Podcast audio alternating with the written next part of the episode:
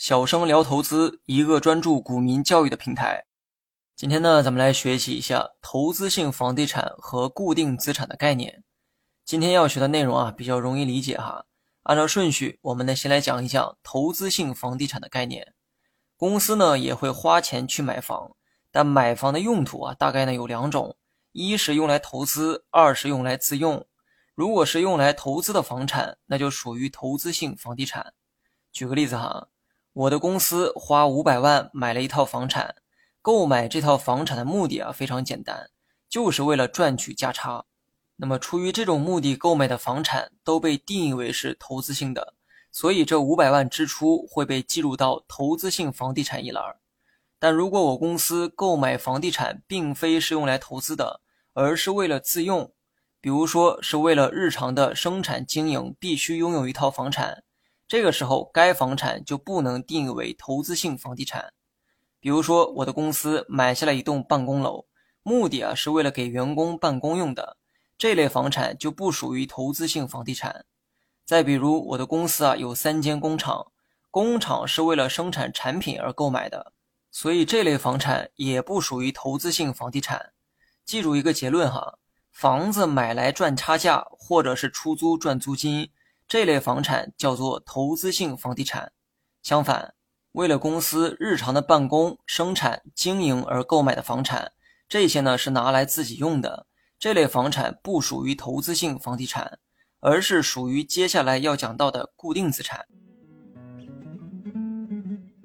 欢迎各位去关注“小生聊投资”这个同名公众号，更多实战技巧等你来学。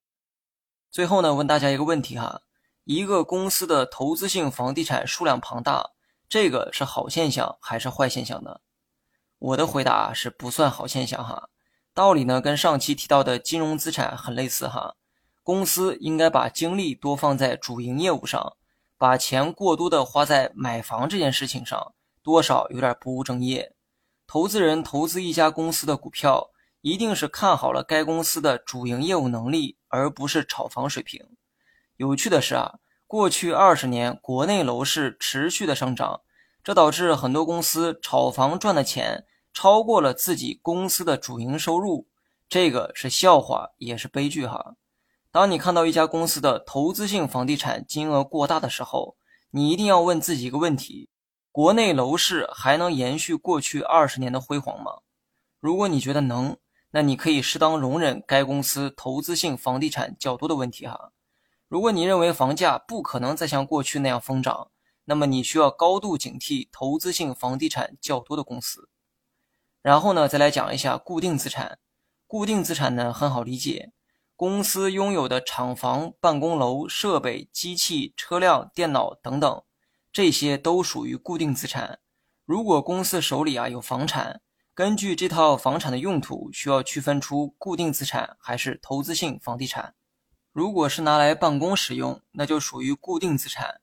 会计呢会将购买这套房产所花的钱计入到固定资产当中。如果该房产是用来出租赚租金或者转卖赚价差，那么会计会将其计入到投资性房地产中。对于公司的固定资产没有太多的分析内容哈，因为固定资产的多少主要由公司所处的行业属性决定的。比如说制造业、能源开采业。这些行业的属性决定了他们的固定资产会比较多，这类行业也叫做重资产行业。而人们熟知的互联网行业，他们的固定资产啊就比较少，他们呢没有过多的厂房、机器设备等等，甚至员工的数量啊也比较少。这类行业也叫做轻资产行业。你学会了吗？